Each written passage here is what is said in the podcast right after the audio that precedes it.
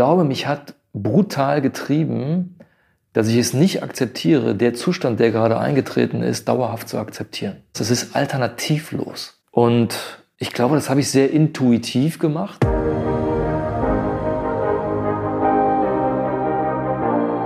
Du hast beruflich schon so einiges erreicht und fragst dich zugleich immer wieder mal, was ist mein Weg, was will ich wirklich?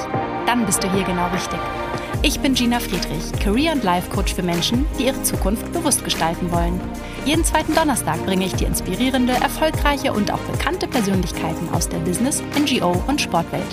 Sie alle teilen mit dir, was diese Fragen für sie bedeuten, wie sie mit Herausforderungen umgehen und ihren Weg gestaltet haben, um dahin zu kommen, wo sie heute stehen.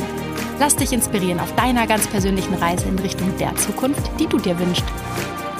Hey, schön, dass du wieder dabei bist und diese 65. Podcast-Folge mit Guido Körfer hörst. Guido hat in Köln BWL studiert und ist heute CEO der Wefra Life Solutions.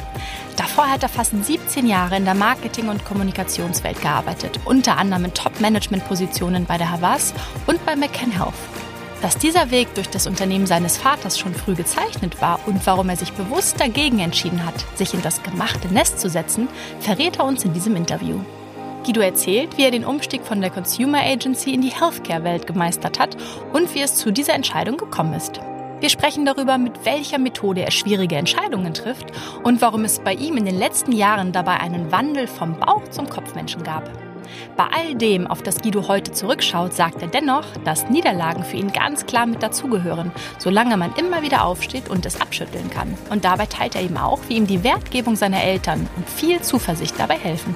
Du hörst, dass Guido Erfolg darüber definiert, sich in einem Umfeld zu bewegen, in dem gemeinsam ein Ziel ohne einen vorgefertigten Weg erreicht werden kann. Er erklärt, welche Werte ihm dabei am wichtigsten sind und wie er es geschafft hat, seinen Radar daraufhin zu trainieren.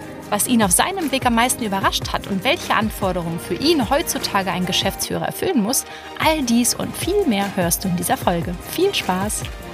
Lieber Guido, herzlich willkommen. Vielen Dank, dass ich hier sein darf.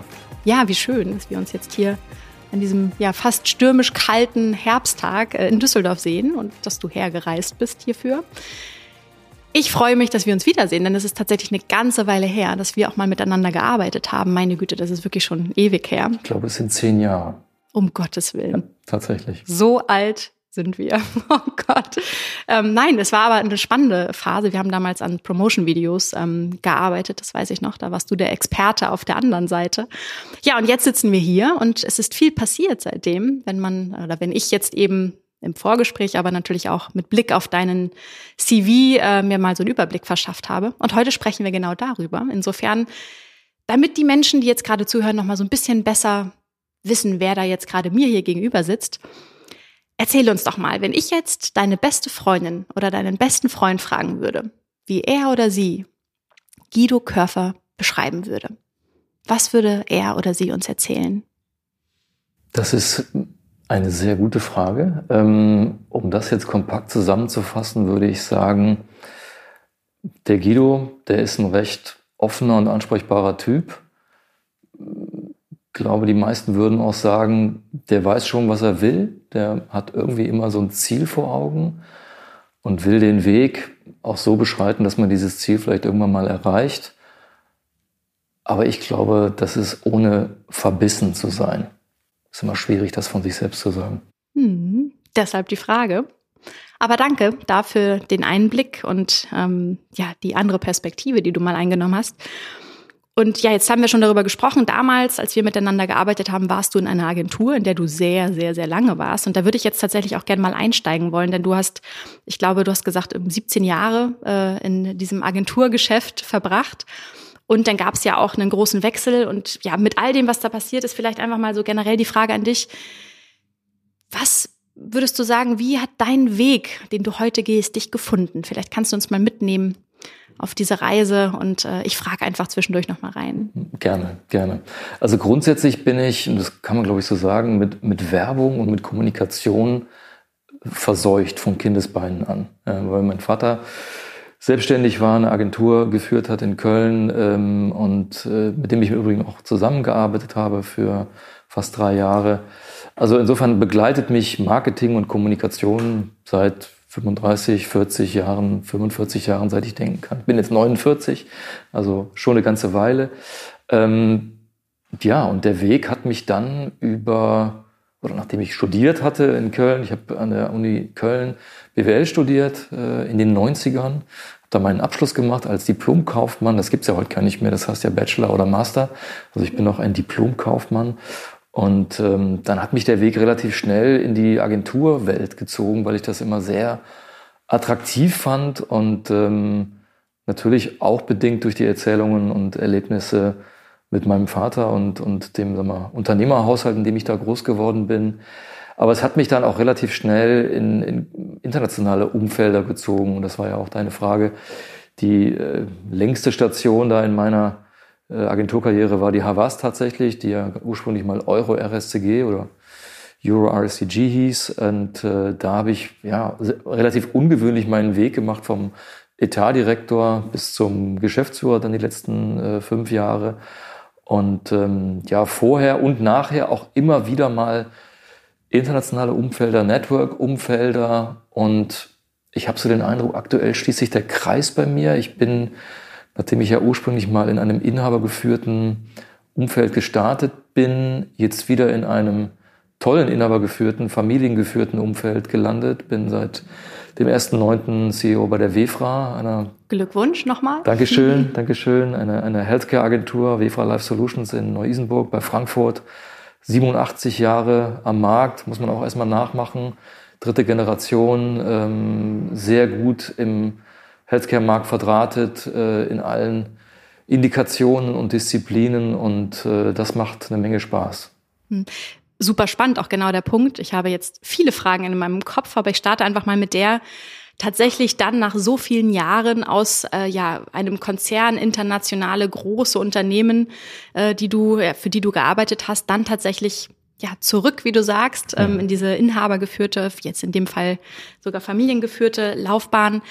Was würdest du sagen, ist da jetzt so ja die größte Herausforderung oder der größte Unterschied, etwas, wo du merkst, Mensch, das das ist erstmal so eine Umstellung, die man mhm. da so mhm. mitmacht, wenn man diesen Weg geht. Ja, kann ich, kann ich gerne was zu sagen. Äh, also vielleicht einen Schritt zurück. Warum bin ich damals aus einem inhabergeführten und ja auch Familien, also Eigenfamilienumfeld rausgegangen? Ehrlich gesagt war der Grund, dass mit 27 mir das alles zu eng war. Ja, und ich wollte einfach andere Herausforderungen haben und wollte mich beweisen. Obgleich natürlich mein Vater seinerzeit die Erwartungshaltung gehabt hat, dass ich da mit Ende 20 dann irgendwann auch als geschäftsführender Gesellschafter mit anpacke, mit einsteige und äh, ja, ihm dann irgendwann nachfolge, wenn er äh, in den Ruhestand geht. Das habe ich damals nicht gemacht, war auch mm, sicherlich eine ja, harte Entscheidung für beide Seiten, ja, sich da zu trennen. Ähm, so, was ist der Unterschied, hast du gefragt? Darf ich da aber, weil du bitte, das jetzt, wir, bitte, ich komme gleich nochmal dahin zurück. Wie hast du denn diese Entscheidung? Ich meine, du warst jung, ne? du warst ja auch irgendwie noch am Anfang deiner Karriere zu der Zeit. Mhm. Hattest dieses Gefühl natürlich auch, Mensch, da gibt es jemanden, der vielleicht auch eine gewisse Erwartung an dich hat. Mhm. In dem Fall dein Vater. Aber wie hast du für dich diese Entscheidung getroffen? Weil das ja eben definitiv keine leichte war, wie du sagst. Mhm. Das war, glaube ich, das erste Erlebnis, was ich dann damals gehabt habe, nach ja, 27 Lebensjahren, wo ich einfach einen Befreiungsschlag für mich selbst wagen musste, weil ich merkte, dass in dem Umfeld und in der Art zu arbeiten und auch natürlich in der emotionalen Bindung zu Vater, zu Familie, meine Mutter hat seinerzeit auch in der Agentur mitgearbeitet, dass mich das auf Dauer nicht glücklich gemacht hätte. Und das ist gar kein Votum und gar keine äh, Beschreibung oder, oder ähm, Beschuldigung an der Stelle, sondern es war für mich einfach notwendig, sich da zu emanzipieren. Und deswegen habe ich das relativ abrupt gemacht, um äh, eben diesen nächsten Schritt zu gehen, um wieder glücklich zu werden. Weil damals habe ich selber gemerkt, und da ist man ja vielleicht in jüngeren Jahren noch nicht so selbstkritisch und offen mit sich selbst, ich habe einfach weniger gelacht und weniger Spaß am Leben gehabt, weil ich natürlich einer Erwartungshaltung entsprechen wollte und aber letztendlich nicht konnte in, dem, in der Konstellation. Und habe mir dann ganz bewusst äh, einfach Opportunitäten rangeschafft und Gespräche geführt, die dann zu ja, einer Position in einer Network-Agentur geführt haben, wo ich einen großen Autoetat betreuen durfte, was mich ja viele Jahrzehnte, muss man sagen, begleitet hat, weil Automotive so mein Home-Turf und meine, mein Startpunkt war von Anbeginn meiner Karriere. Mhm. Und was, wenn du jetzt nochmal überlegst, Also diese Entscheidung dann am Ende zu treffen und sich, du hast dich dann auf den Weg gemacht, du hast geschaut, was es gibt, aber was war vielleicht noch etwas, das dir wirklich geholfen hat, am Ende diesen Weg dann auch, ja, also dich gegen diesen Weg in dem Moment dann auch zu entscheiden? Ja, man würde jetzt neudeutsch sagen, raus aus der Komfortzone, weil wirklich schlecht ging es mir ja nicht. Ja? Also weder finanziell noch von der Perspektive, ja, eine Menge Aufbauarbeit und, und äh, mal, eine Unternehmung in die Zukunft zu führen. Aber ich wollte einfach dieses gemachte Nest nicht. Ich bin Einzelkind äh, und bin, das kann man schon sagen, da sehr liebevoll und äh, fürsorglich erzogen worden. Aber manchmal ist es ja auch die Form oder die Portion Fürsorge und Liebe, die man dann in einem gewissen Alters, äh, Altersrange gar nicht haben will, weil man einfach die eigenen Erfahrungen machen möchte. Und ich glaube, die habe ich mir da einfach mal brachial geholt, entgegen allen Komfortzonen. Ja, mutig, ne? Dann aber auch mit dem Wissen, dass es eigentlich ganz einfach wäre und dann diesen Schritt zu gehen. Und jetzt entschuldige, dass ich da nochmal reingefragt mhm. habe, aber kommen wir zurück. Also der mhm. Unterschied zu der Welt, in der du sehr, sehr lange unterwegs ja. warst, ja. bis dahin, wo du heute, oder beziehungsweise dahin, wo du heute stehst im Vergleich. Erzähl uns doch mal, was sind da so die Erfahrungen, die du da im Moment wahrnimmst bei dir, aber auch im ja. täglichen Tun? Also die, die, die der wesentliche Unterschied besteht einfach darin, dass in einem inhabergeführten Unternehmen der Unternehmer unternimmt und nicht unterlässt und auch Entscheidungen trifft, die ja das Unternehmen in die Zukunft führen.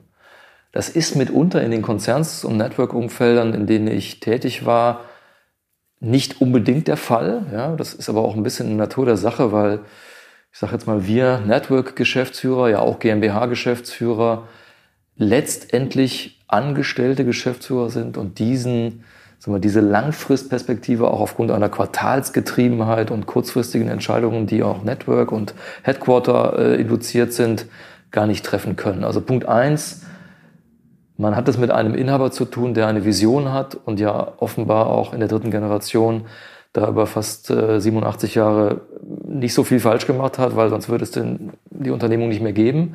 Das finde ich per se mal beeindruckend. Das hat mich auch äh, tatsächlich damals vor fast 30 oder 27 Jahren beeindruckt, dass man in ein Unternehmen, äh, in ein Unternehmen eintritt, was gegründet wurde mit, mit der Perspektive auf mehr und auf länger. So.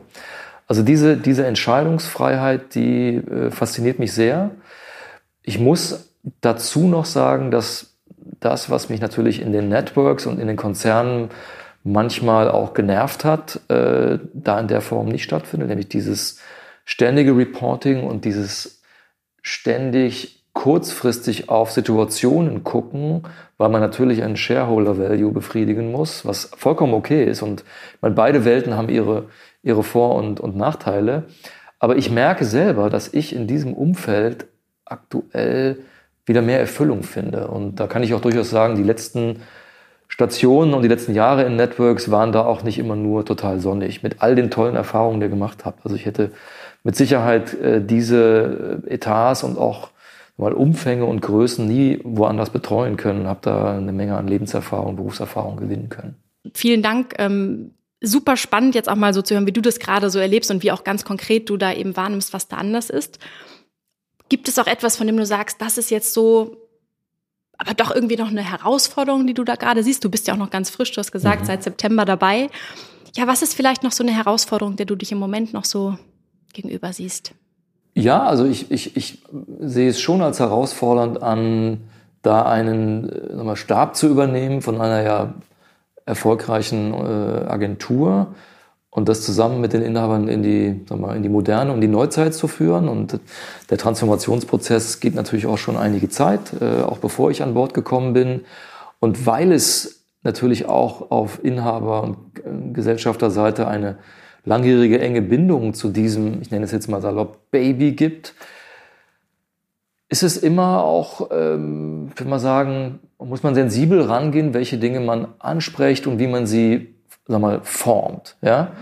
Und das gucke ich mir schon auch genau an und da muss man mit Sicherheit auch das eine oder andere Mal, ähm, ja, vielleicht konkreter und deutlicher ansprechen und die Offenheit haben wir auch miteinander. Aber natürlich muss man immer im Kopf haben, da ist etwas aufgebaut worden, was es auch schon vor meiner Zeit gab. Und da werde ich nie und nimmer mit der Brechstange irgendwo reingehen. Obgleich es natürlich notwendig ist, gewisse Dinge konsequent anders zu machen, als es in der Vergangenheit war. Und das hat nicht mal nur was damit zu tun, dass es inhabergeführt ist, sondern dass Agenturen sich seit, ich will fast sagen, zehn Jahren in einem dauerhaften Transformationsprozess befinden, der, glaube ich, durch Corona ähm, ja, in so eine Brandbeschleunigung geraten ist. Und deswegen muss man eben auch gewisse Entscheidungen treffen, die man vielleicht früher nicht getroffen hätte. Hm. Wie triffst du denn generell für dich wichtige und große Entscheidungen?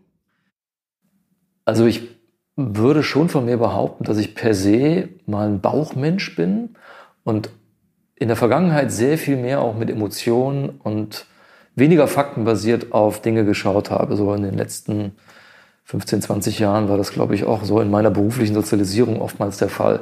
Ich habe in den letzten fünf Jahren, auch seit ich in den Geschäftsführungspositionen bin, doch noch mehr gelernt, faktenbasiert zu entscheiden. Und äh, ich glaube, das ist in dieser immer komplexer werdenden Welt auch notwendig, weil manchmal überblickt man ja die Strukturen und, und die Hintergründe gar nicht auf einen Blick. Und da hilft es, wenn man sich einfach die Zeit nimmt und sehr minutiös Fakten sammelt, Daten sammelt. Ich meine, Daten ist in aller Munde, auch in, in dem Geschäft, wie wir es als Agenturen oder Kommunikationsdienstleister betreiben. Also Kampagnen, wie wir beide, du und ich es ja auch vielleicht aus der Vergangenheit kennen, wo man einfach mal ich sag mal salopp, einen geilen Film gemacht hat und die dazugehörige Kampagne und dann mal geguckt hat, wie es denn so gestreut wird und was zurückkommt, gibt es ja kaum noch. Also es ist ja alles datengetrieben, faktenbasiert, KPI gesteuert und es wird gemessen. Was ich aber auch sehr gut finde, was auch den Agenturen, die sich jetzt in eine richtige äh, Richtung positionieren und, und erfolgreich transformieren, total gut tut. man stellt sich der Messbarkeit. So, und jetzt bezogen auf deine Frage, was, wie, wie ähm, begründe ich Entscheidungen und wie rechtfertige ich sie von mir? Ja, ich mache klassische Analyse, ich mache ein Fazit und dann gibt es eine Handlung hinten dran. Das ist immer dieser Dreisprung. Der wirkt vielleicht manchmal sehr nüchtern und trocken, aber ich habe mir angewöhnt, diese Metrik für mich einfach beizubehalten, weil alles andere ist Stochern im Nebel und Befindlichkeiten befriedigen. Mhm. Und wie hoch ist der Anteil von also wie hoch ist der Anteil deiner, deines Bauches bei diesen Entscheidungen jetzt noch? Es klingt ja, als hättest du da so ein bisschen was verändert für dich. Der schwingt natürlich immer noch mit, weil man kann sich ja mit, mit 49 und dem Sternzeichen Fisch, wo man ja eh vielleicht immer als sensibel verschrien wird, nicht mehr so grundlegend ändern. Insofern würde ich sagen, ist das 50-50, aber das Faktenbasierte steht natürlich im Vordergrund, weil es einfach eine gewisse Neutralität bietet, wo man sich dann auch in dem Sinne selbst überlisten kann, dass man nicht auf seine eigenen Bauchgefühle immer sofort reinfällt. Ja. Und jetzt sprechen wir gerade so schön über Wechsel und Veränderungen. Und du hattest ja eigentlich auch schon vor diesem Wechsel jetzt in, in das Unternehmen, in dem du arbeitest, auch schon eine Veränderung, nämlich als du aus diesem, ähm, du hast das eben so schön gesagt, diesem Consumer Agency Thema in diesen Healthcare-Bereich gewechselt bist. War das auch so ein, so ein klarer Cut, der, den du auch schon ja, zu so einem ja, zu so einer großen Veränderung zählen würdest damals für dich? 2018 hast du, ja, glaube ich, gesagt, war das. Genau. Absolut. Und, und da wieder mal wiederum auch äh, so, ein, so ein Beispiel dafür, wie Dinge einfach in, in ein Leben treten, wie man auch Sachen gar nicht so planen kann. Ich hatte dir im Vorfeld gesagt, das ging so ein bisschen parallel zu, zu einer privaten äh, Veränderung, äh, die ich durchlaufen habe, ähm, wo ich gemerkt habe, man brennt an beiden Enden und man muss irgendwas verändern in, seiner, in seinem beruflichen Setup. Und da war es tatsächlich so, dass ich äh, bei der Havas, wo ich schon Healthcare einige Jahre betreut habe, und zwar unterschiedlichste Kunden im OTC, also im, im, im Over-the-Counter-Apothekenbereich, aber auch verschreibungspflichtig, also RX, äh, wo ich gemerkt habe, das ist eine super interessante, innovationsgetriebene Branche, wenngleich das ja bei den Werbern so in meiner Historie immer auch so ein bisschen belächelt wurde. Ne? Da hieß es dann so, ja, ne, die, die, die Pharma-Leute, das ist irgendwie unsexy Werbung.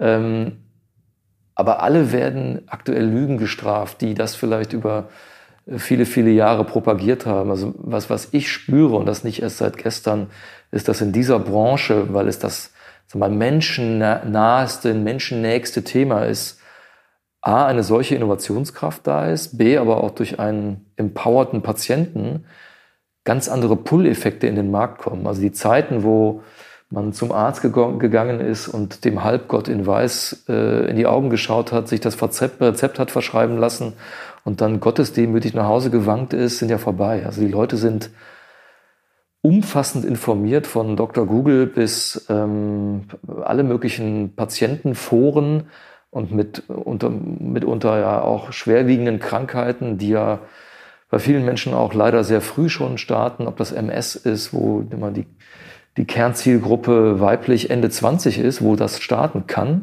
Ähm, da hat man natürlich auch ganz andere Patientenjourneys. Und das fand ich super spannend ab einem gewissen Punkt, wo ich gesagt habe, da muss ich jetzt mal näher hingucken und muss mal in meinem geliebten Feld Automotive äh, und Technik und äh, Fast Moving Consumer Goods den Rücken kehren. Und jetzt guckst du dir mal diese Branche an und habe da auch ganz bewusst für mich einen Bruch reingebracht. Und äh, das hat sich jetzt in den letzten zwei, zweieinhalb Jahren als ein total spannender Weg hm. gezeigt. Ja, ein großer Wendepunkt. Und ich frage mich gerade, ob, ähm, ja, jetzt erzählst du und es macht auch total Spaß zuzuhören und ich kaufe dir das auch alles total ab und frag mich, ob es dann dennoch auf diesen, ja, bei diesen Wechseln, bei diesen, an diesen Wendepunkten auch mal so Momente gab, wo du vielleicht auch unsicher warst und auch so etwas wie Zweifel gespürt hast, ob denn das jetzt auch wirklich der richtige nächste Schritt für dich ist. Also ich glaube, Zweifel begleiten uns ja alle tagtäglich und egal, was man für ein Typ Mensch, äh, für eine berufliche Position und Rolle hat, das ist einfach total normal. Und ich äh, unterliege diesen selben Zweifeln wie du auch, wie wir alle. Und äh, ja, da gab es auch Momente, wo ich gedacht habe, habe ich das richtig entschieden? Geht das in die richtige Richtung? Und es gab auch Niederlagen. Ja? Also Dinge haben nicht äh, in der Form funktioniert, wie ich es mir vorgestellt habe. Also auch meine letzte berufliche Station, äh, bevor ich jetzt bei, meinem, äh, bei meiner aktuellen Position angekommen bin, die ist nicht in diese Richtung gegangen, die ich mir gewünscht hätte, obwohl das, glaube ich, ein guter Start war und wir auf dem Weg waren, eine Menge zu verändern äh, bei dieser Agentur. Aber das hat nicht gepasst und ich glaube, es ist auch gut so, dass es in der Form nicht gepasst hat. Und natürlich beschäftigt und bewegt einen das. Aber ich habe für mich in diesen letzten ja, zwei, zweieinhalb Jahren eben durch die eben genannten privaten und beruflichen Veränderungen auch ja so eine man hat sich selbst nochmal kennengelernt. Ja? Also da gilt so ein bisschen dieser alte Fußballerspruch, obwohl ich null Fußballer bin, aber der gefällt mir.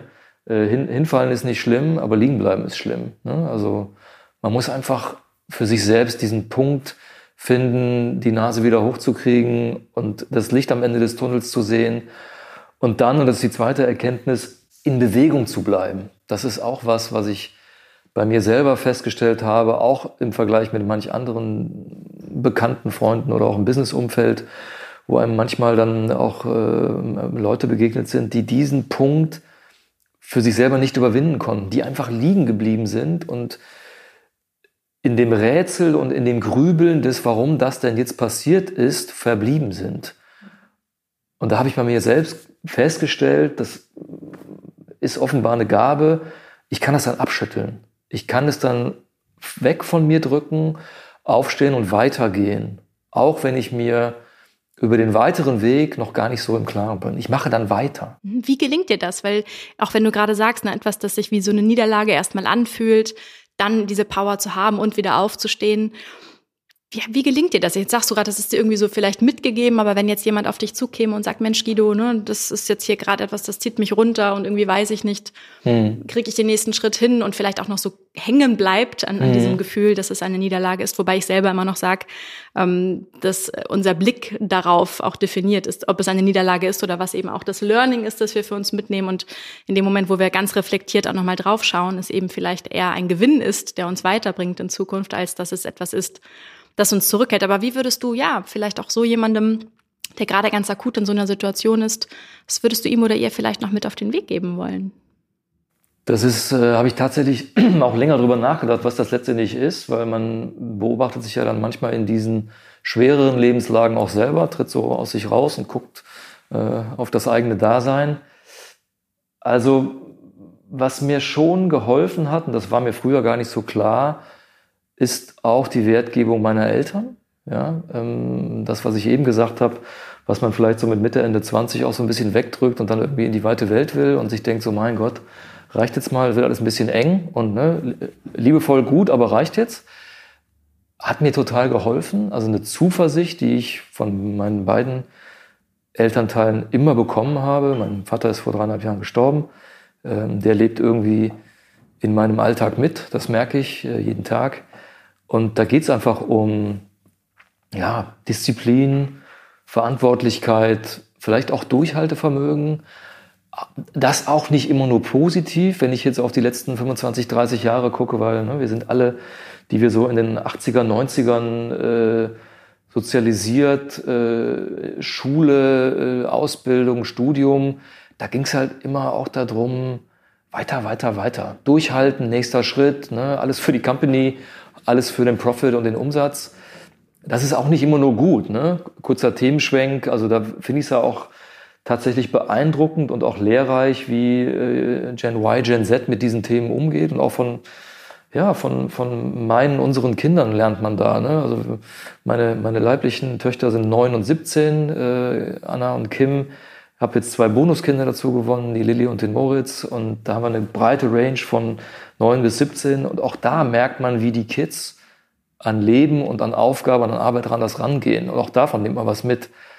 Und ähm, du fragtest, wie, wie, wie ist es dann weitergegangen? Was hat mich getrieben?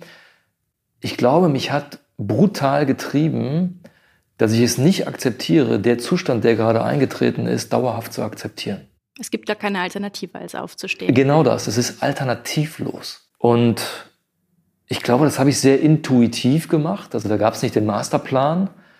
Und da habe ich auch relativ wenig Coaching-Bücher oder Lebensratgeber zugelesen.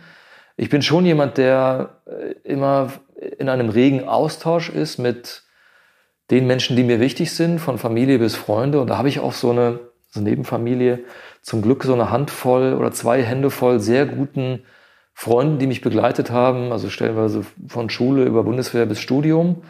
Also da reden wir dann wirklich von bis zu 40 Jahren, die ich leider viel zu selten und unregelmäßig sehe. Aber es sind immer so diese zehn Jungs, die in meinem Background sind und die ich auch immer ansprechen kann. Und äh, da ist mir das Spiegeln auch wichtig. Ne? Also ich bin auch kein Mensch, der mit einer absoluten oder vorgefertigten Meinung an Dinge rangeht, im, im geringsten Maße ich selber. Also ich bin durchaus auch ein Zweifler, ja, der oftmals das, was man so im Kopf hat, dann immer wieder von links nach rechts rückt und auch mal schlecht einschlafen kann. Aber es gibt dann irgendwann eine, eine Entscheidung und die Entscheidung äh, lautet dann meistens, das, was aktuell ist, kann so nicht bleiben, muss verändert werden. Deswegen Next Step und jetzt bitte just do it. Ne? Hm ja, auch da danke ich dir für deine Offenheit, dass du uns da mal jetzt so ein bisschen mitgenommen hast, auch in die Entscheidungsphasen und auch wie du mit so Zweifel umgehst.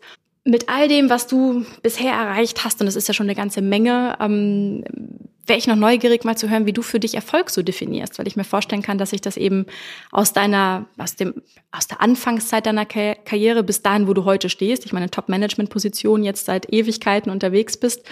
Ja, wie definierst du das heute für dich und ähm, wie hat sich das vielleicht auch verändert über die Zeit? Ja, auch eine gute Frage. Ähm, Erfolg ist, sagen wir, nach vielen Jahren und Jahrzehnten, wo man in diesen Business- und vielleicht auch corporate getriebenen Umfeldern war nochmal was anderes. Also natürlich geht's in äh, kommerziell getriebenen Unternehmen immer um den Businesserfolg. Da führt auch kein Weg dran vorbei. Da gibt's ein paar KPIs, die einfach erfüllt werden müssen, damit wir alle Arbeitsplätze haben und auch Spaß an der Arbeit haben, damit, weil Erfolg ist am Ende ja auch etwas, was, was eine Mannschaft total treibt und einen selbst auch.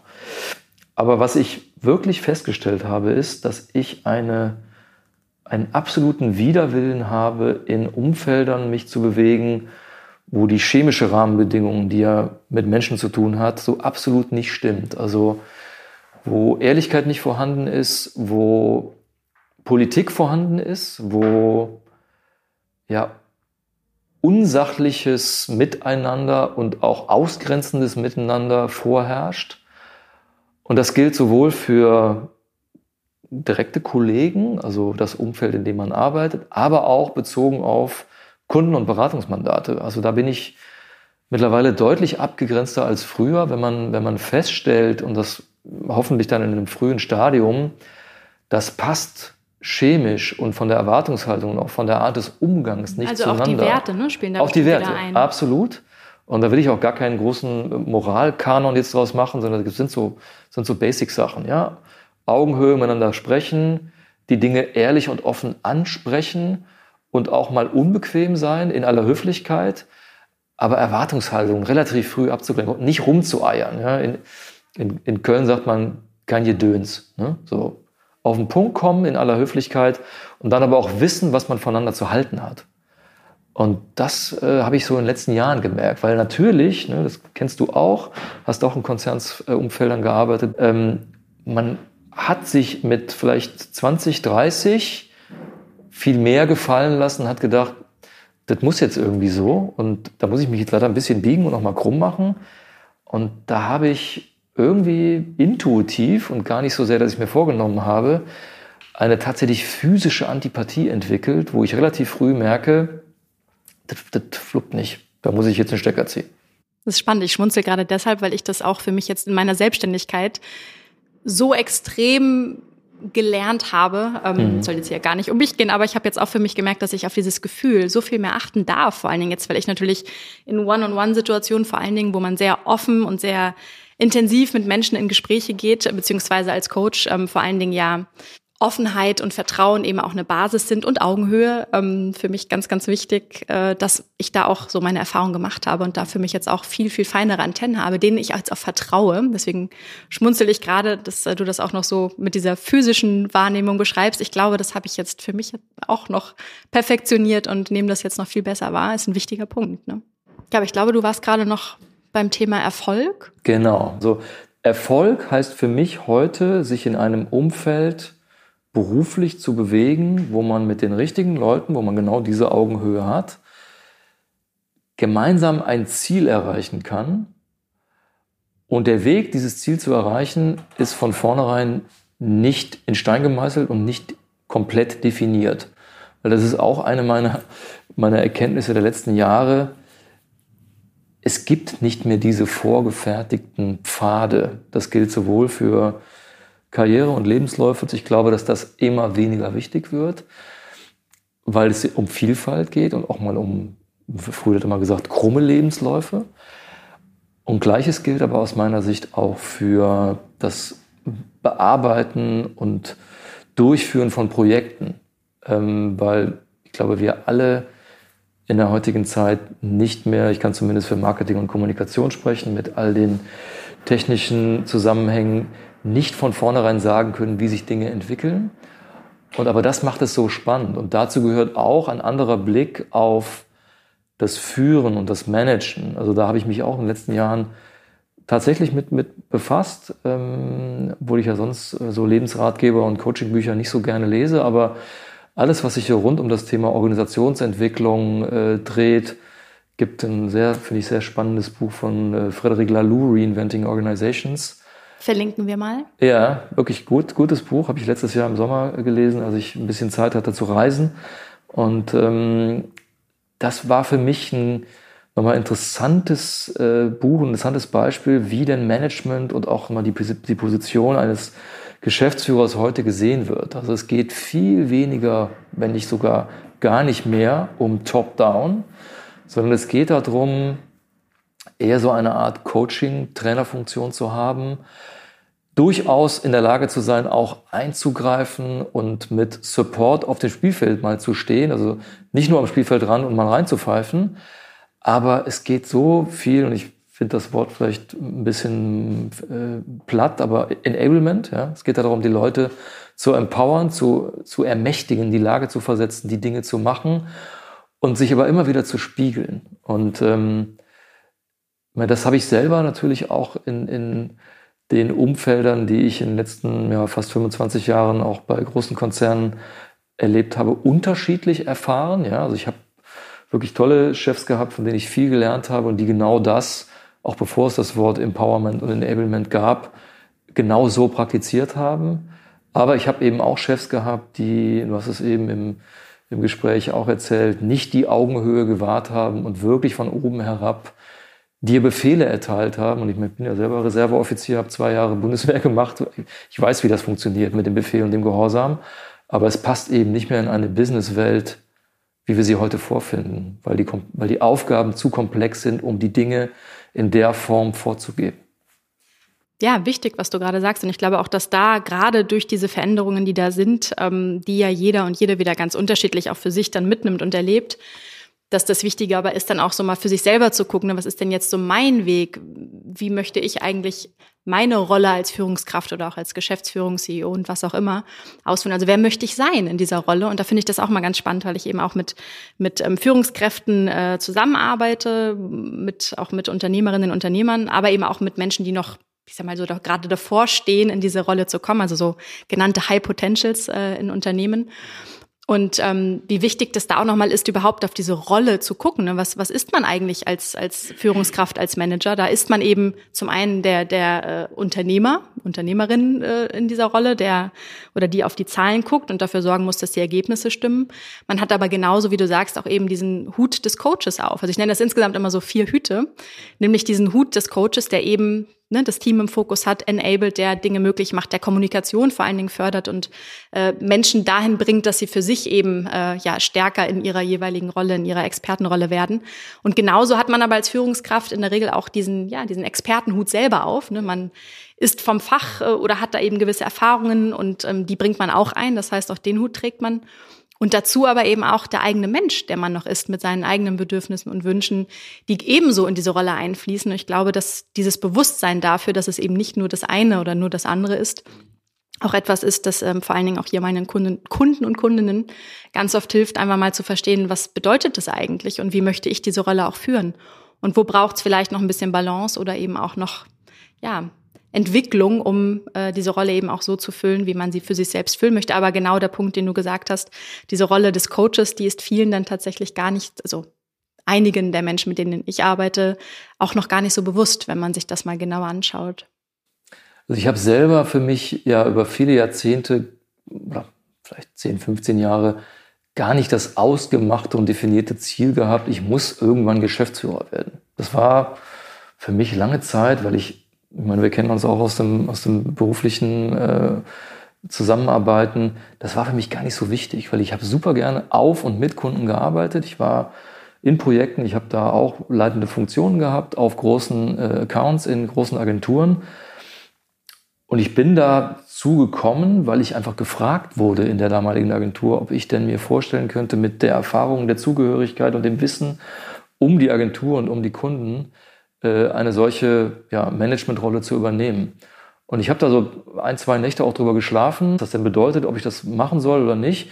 Und irgendwie war mir relativ schnell klar, das ist eigentlich eine super Chance, weil vielleicht kannst du mal den Beweis antreten, dass das, was man mitunter auch bei Chefs, Geschäftsführern, CEOs gesehen hat, auf Agentur- und Kundenseite, anders definieren kann. Weil häufig, und das wirst du vielleicht auch bestätigen, in, in großen Konzernsumfeldern denkt man, mein Gott, was sind das für Menschen, die da das machen müssen in der Form?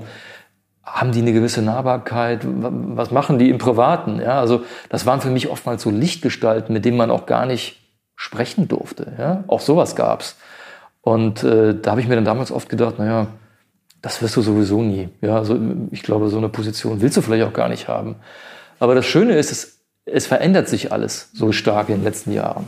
Ja, und ich finde es so wichtig, das, was du gerade sagst, ne, dass wir alle, wenn wir da draußen unterwegs sind und eben auch Menschen führen und äh, auf so Positionen sitzen, wir haben alle irgendwie unsere Führungswurzeln. Ne? Wir haben diese Erfahrungen gemacht und ganz klar erkannt, Mensch, so möchte ich nie sein, wie du jetzt gerade eben auch sagst, zu sehen, wie machen das andere ähm, und gleichzeitig aber eben auch für sich selbst da ja so ein Bild draus zu entwickeln, ob man dann irgendwann äh, dazu kommt, das einzusetzen oder nicht, äh, sollte man dann in die Rolle kommen, wirkt das eben auch in uns nach und auch das ist nochmal wichtig, das zu reflektieren, zu wissen, woher kommt denn dieser eigene Anspruch oder woher kommt dieser eigene Blick vielleicht auch auf, auf Führung, auf die Rolle, die man ausfüllt und da auch wieder der Blick auf Werte natürlich, was da auch sehr viel mit einspielt. Ja, total spannend ähm, und äh, ich ähm, ja, kann mir vorstellen, dass du heute zurückblickst und wahrscheinlich auch zwischendurch mal staunst, ähm, was da alles so hinter dir liegt. Was hat dich denn am meisten überrascht? Ich glaube, überrascht hat mich tatsächlich, dass die Dinge dann doch immer so funktioniert haben, obwohl man manches Mal oder ich manches Mal gedacht habe, mein Gott, das kann man ja gar nicht schaffen und äh, das, das kannst du nicht und äh, also doch in der Lage gewesen zu sein, sich jedes Mal so zu motivieren, wie ich das eben beschrieben habe, eben äh, ja das Licht zu sehen und äh, den nächsten Schritt zu machen, jetzt unabhängig von vorgefertigten äh, Karrieren und Businessplänen, die man für sich als, als Person hat. Ja, und drauf zu gucken heute auf diese fast 25 Jahre und zu sagen, das hat eine Vielfalt. Ähm, das hat vor allen Dingen, das ist mir immer sehr wichtig, mich mit ganz vielen verschiedenen Menschen zusammengebracht, mit denen ich zum Glück, wie mit dir auch, immer noch Kontakt halte. Ja, das ist keine, keine regelmäßige, dauerhafter Kontakt, aber alle Menschen haben einen in dem jeweiligen Lebens- und Berufszeitpunkt bereichert, manche auch weniger bereichert. Also es gibt durchaus auch Menschen, die hat man dann damals vielleicht äh, auch mal ad acta gelegt oder auf die schwarze Liste gesetzt. Äh, dennoch äh, lösche ich keine Kontakte. Also ich bin sehr stolz auf mein, auf mein äh, Kontaktregister im, im, im iPhone. Ähm, da wird keiner gelöscht, egal was passiert ist, ähm, weil man sieht sich immer irgendwo nochmal wieder und ist auch vielleicht so eine Erkenntnis, keine Brücken niederbrennen und keine Brücken abbrechen. Ja, also es sei denn, es ist was Entscheidendes vorgefallen und man, man ist da über Kreuz und findet aktuell nicht zusammen, dann muss man das, wenn es geht, ausräumen. Aber Grundsätzlich ist jeder Kontakt und jede Begegnung, jetzt zitiere ich mal so meinen alten Arbeitgeber, Meaningful Connections hieß es bei Havas immer, ne? Meaningful Connections between people and brands in dem Fall. Aber es geht um die, Bewe um die Begegnungen zwischen Menschen und das, was sie initiieren, was man mitnimmt davon. Und man nimmt immer was mit. Hm.